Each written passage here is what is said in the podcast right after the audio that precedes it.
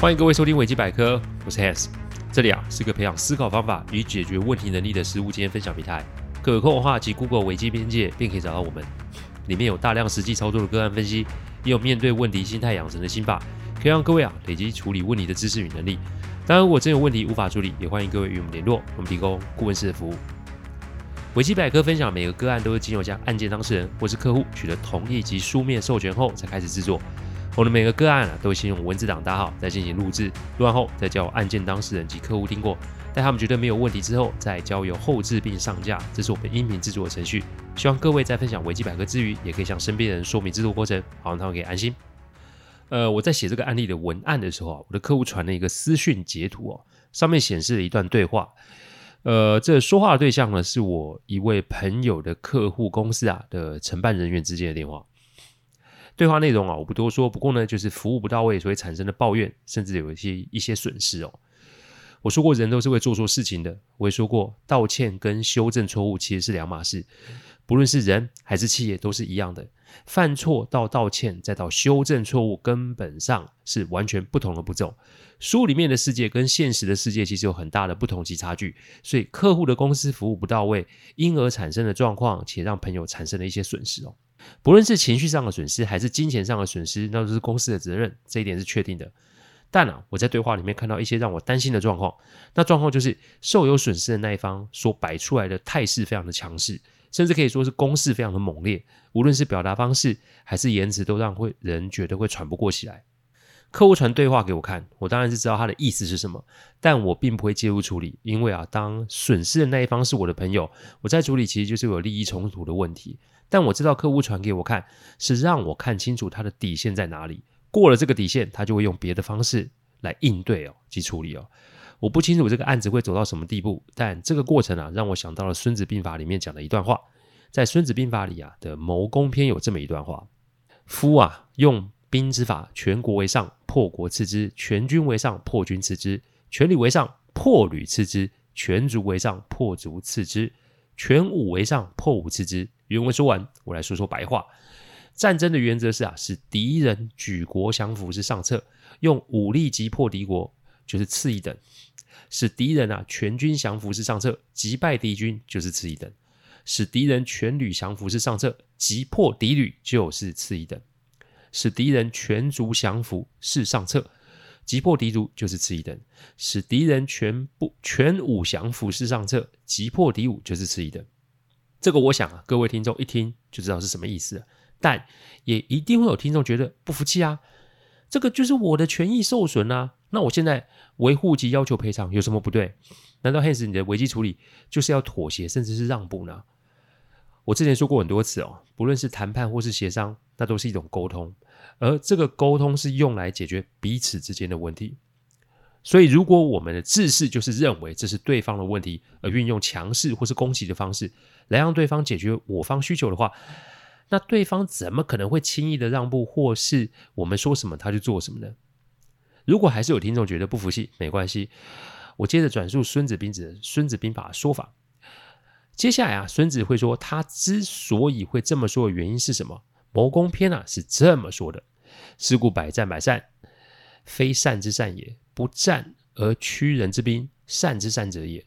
故上兵伐谋，其次伐交，其次伐兵，其下攻城。攻城之法为不得已。修弩具器械，三月而后成；具焉又三月而后已。将不胜其愤而以复之啊！杀士卒三分之一而城不拔者，此攻之灾也。故善用兵者，屈人之兵而非战也。拔人之城而非攻也，毁人之国而非久也，必以全真于天下。故兵不顿而利可全，此谋攻之法也。白话文是这么说的：百战百胜算不上是最高明的，不通过交战就降服全体敌人才是最高明的。所以，上等的军事行动是用谋略挫败敌方的战略意图或战争行为，其次就是用外交战胜敌人，再次是用武力击败敌军。最下之策是攻打敌人的城池，攻城是不得已而为之啊，是没有办法的办法。制造大盾牌和四轮车，准备攻城的所有器具，你起码得三个月；堆筑攻城的土山，起码又得三个月。如果啊将将领啊难以拟制焦躁情绪，命令士兵像蚂蚁一样的爬墙攻城。这尽管啊士兵啊死伤啊三分之一，而城池却依然没有攻下的话，这就是攻城带来的灾难。所以善用兵者，不通过打仗就使敌人屈服，不通过攻城就使敌城投降。摧毁敌国不需长期作战，一定要以全胜的策略争胜于天下，从而既不使国力啊兵力受挫，又获得了全面胜利的利益。这就是谋攻的方法。在我看来，这一段对话的用意啊，是在替君王啊做成本分析。世上所有的事情啊，都有其代价，怎么获得最大的效果，然后付出最少代价，就是门艺术了。不过人性啊，通常都是见猎心喜。以为现在自己居于上风，就可以用直接的方式来取得自己想要的成果，但你不知道的是，世上所有的事情都是会变动的。前一秒的上风，可不保证你接下来都是顺风顺水吧？所以，要么你趁这个局势把对方给灭了，让对方没有反击的力道；不然就是你趁着这个局势，在顾及对方尊严的状况下，协商出这个好的结果出来，给人台阶下，这是一个处事的高招啊！因为对方以后一定会记得你的恩情。再来。你要的东西是什么？我常说，如果今天我处理完，对方有十亿，那我半夜都会摸过去攻击对方。但如果你今天要的东西是少的、极小的，有没有必要为了这个事情大动干戈？各位，你们自己要衡量衡量哦。我讲的不是息事宁人的那种软弱，我讲的是与人为善的那种智慧哦。每个个案里面都会有关系人，人际关系网络其实是复杂的。为什么说要与人为善？因为你不会清楚现在在你眼前的这个人或公司，它的背后会有什么样的故事与背景及资源。所以，哪怕有理的人是你，那是不是运用一下智慧，多一段好的关系会比较好啊？受委屈想要讨回公道，正常。我也觉得该做这件事。但如果讨回公道是让对方受损，甚至是尊严受创的话，请问一下，人家会对你作何感想？别人是否也会选择跟你用一样的方式回击呢？我想这是一个值得深思的问题哦。人与人都是平等的，但就我的经验，越有地位、越有见识的人，永远都会选择留一条路给别人走。这就是老祖宗跟我们说的余地嘛。我啊，还是不会居中传话去给谁，我只会两边要选择用什么样的方法来处理。都几岁的人了，该经历的还是得经历一下。是人啊，其实讲真的都会飘，但不是每个人都有办法摔下来又可以再爬得起来哦。开头分享这个内容是请各位记得做人一定要留一线，非常的重要。那既然一开始我们就讲了余地嘛，对不对？那今天的案例啊，其实跟余地也有关系哦。前面讲的留余地，意思是我们对于人与事都要保持这一个尊重及同理的心态，但这个也会有一个前提。这个前提就是我们可承受的范围在什么地方，我们得要画出界限，让别人知道。最常发生就是沉默不说，最后忍不住开始爆炸，以为自己一直的忍让，结果换来的是别人的得寸进尺。但殊不知你根本没有说出来，那别人怎么又会知道呢？所以凡事留余地，其实是要做功课的，而且是自己要做功课，自己要知道自己可以承受的范围在哪里，并且做出明确的表示。这一关往往最难哦，因为人啊都不喜欢自己被别人指称是爱计较啊、不好相处的人。所以今天我们来讲讲 alone 的案个案。alone 没错，就是中文独身一人的意思哦，也有孤独的意思在里面。他是一个健身教练哦，健身教练其实收入跟教课是成正比的，意思是是啊，上团课抽的费用少，但如果是个人的教练课，那费用就是高的。他自小就对运动有兴趣，所以啊，国中开始就是个。球队类的校队，高中到大学一样是如此哦。他在大学的时候啊，就在思考自己的未来，自己喜欢运动，也希望透过运动来帮助更多的人，所以他便开始啊做健身教练。那个时候台湾才刚刚发展这个行业，所以入行的门槛很低。但 Alone 啊没有胡乱的操作，他是一步一脚印的上课、考证照、进修，让自己在短短五年内成为一个非常专业的知名的教练。他的头脑其实也动得很快。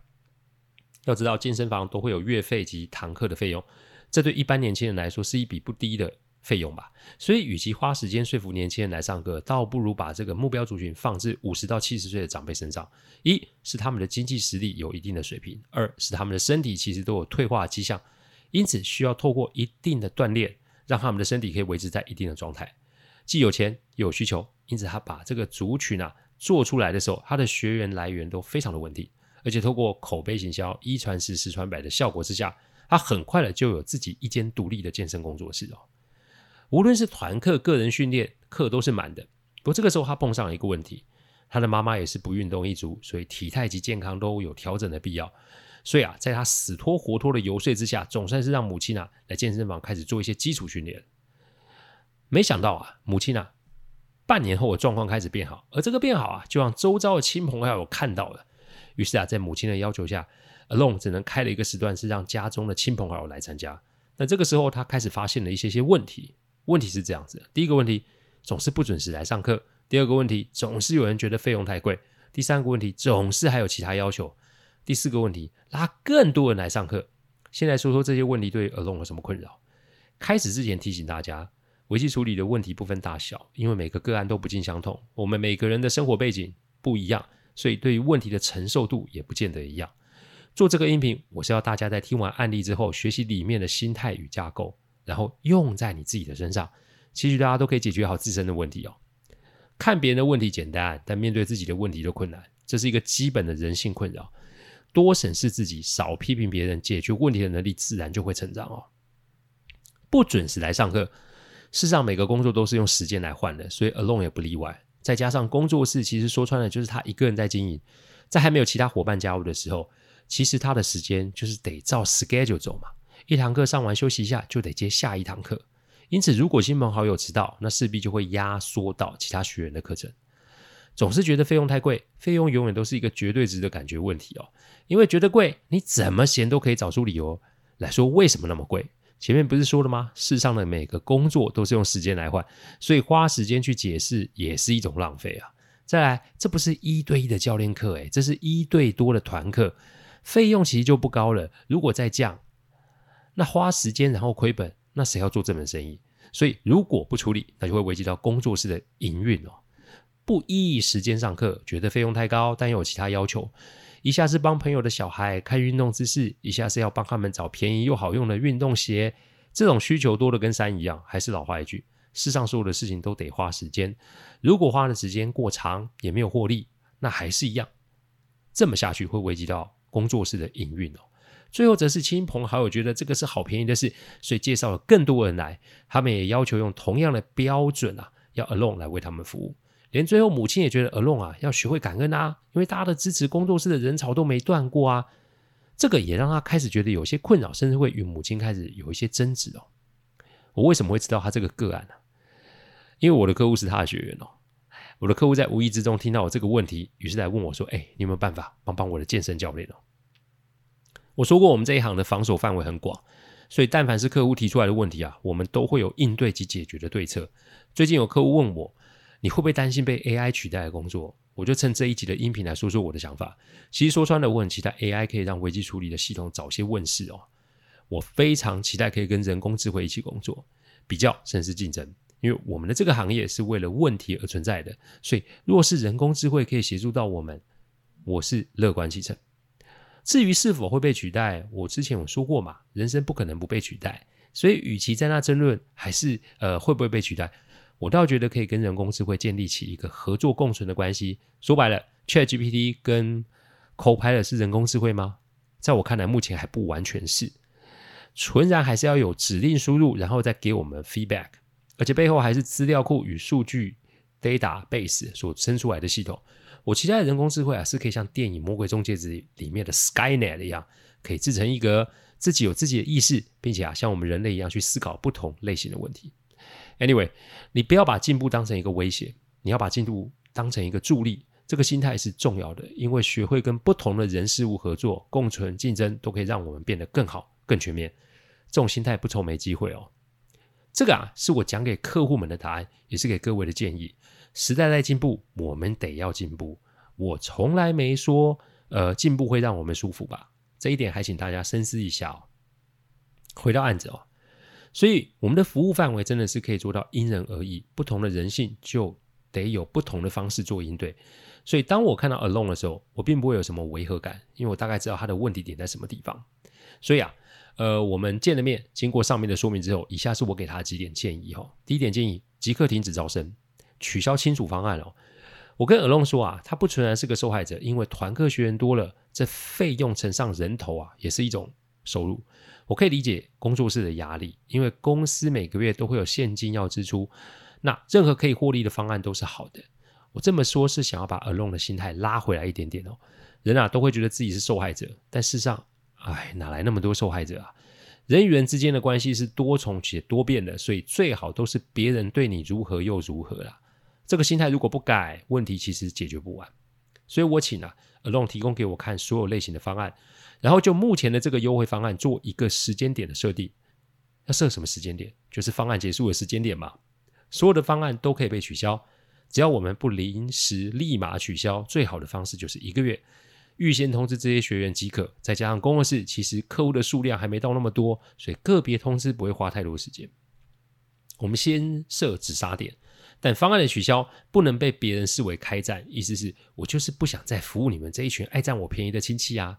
开门做生意，其实人和很重要，因此这个做执行之后，我们就要同步的推出新的方案。第二个建议，研拟方案细节，推出新的方案。既然要研拟新的方案，那我们就得细看所有方案条款的内容。我们要看啊，哪一种方案对于 Alone 是比较有利的？还是那句话，世上所有的钱都是用时间来换的，所以如何在相对应的时间内可以获取比较高的报酬，这是一个我们必须要找出来的细节。当然。这群亲戚是否真的爱占便宜？我其实没有那么多的想法，或是决断认为他们就是如此。因为旧方案结束后，我们得看还有多少人愿意要留下来，那才会有一个比较明确的结果嘛。所以在旧约到期前，我们仍要向这些旧学员学员推销新的方案。这个推销其实是一种尊重，意思是我不是因为你们爱占我便宜，我才停了这个方案。事实上是啊，但做生意我们没有必要把话讲太白。因为见面三分情嘛，再怎么样也得为要母亲的面子着想一下。而且我要耳聋啊，一个一个打电话说明新旧合约差异在哪，他能为新的学员做更多的地方在哪，他不能做的地方又在哪里，这些都要清楚明白的说给每一个学员听。不听那是他们的问题，但如果这个不做，那就会落人口实，而且日后会成为 Alone 的问题哦。第三个建议，找个行政助理带着母亲来工作嘛。我为什么要 Alone 一个人打？其实我觉得他在被操嘛，处理行政事务其实不轻松哦，隔行如隔山。如果没有一个行政助理来打理他的相关事务，说白一点，他的客服一定会有状况。果不其然，才打了十二个学员啊，Alone 就快往生了。所以我就介绍了一个客户公司的前行政小姐给他，一开始不用时时刻刻的做客服，每天只要做两个小时就好。一是建立起行政服务的流程，二也是让 Alone 专注在教学上面。要不要请正职，那是他的选择，但他得先要感受这其中的不同才行。我们不能帮客户做决定，我们得让他们自己做决定。这句话我也讲过很多次，这是个铁则哦。再就是 Alone 与母亲的关系啊，因为这个事情有紧张，我建议提议啊，伯母来工作室看看，看看他儿子有多么的辛苦经营一间工作室。一个人一天就二十四小时嘛，所以时间都是有限的。我之所以啊让伯母来看工作室的营运，就是要让他清楚时程安排。有多么紧凑，所以前一个预约迟到，那么就会 delay 到接下来的排程。在每一个时辰的间隔，其实都是有限的。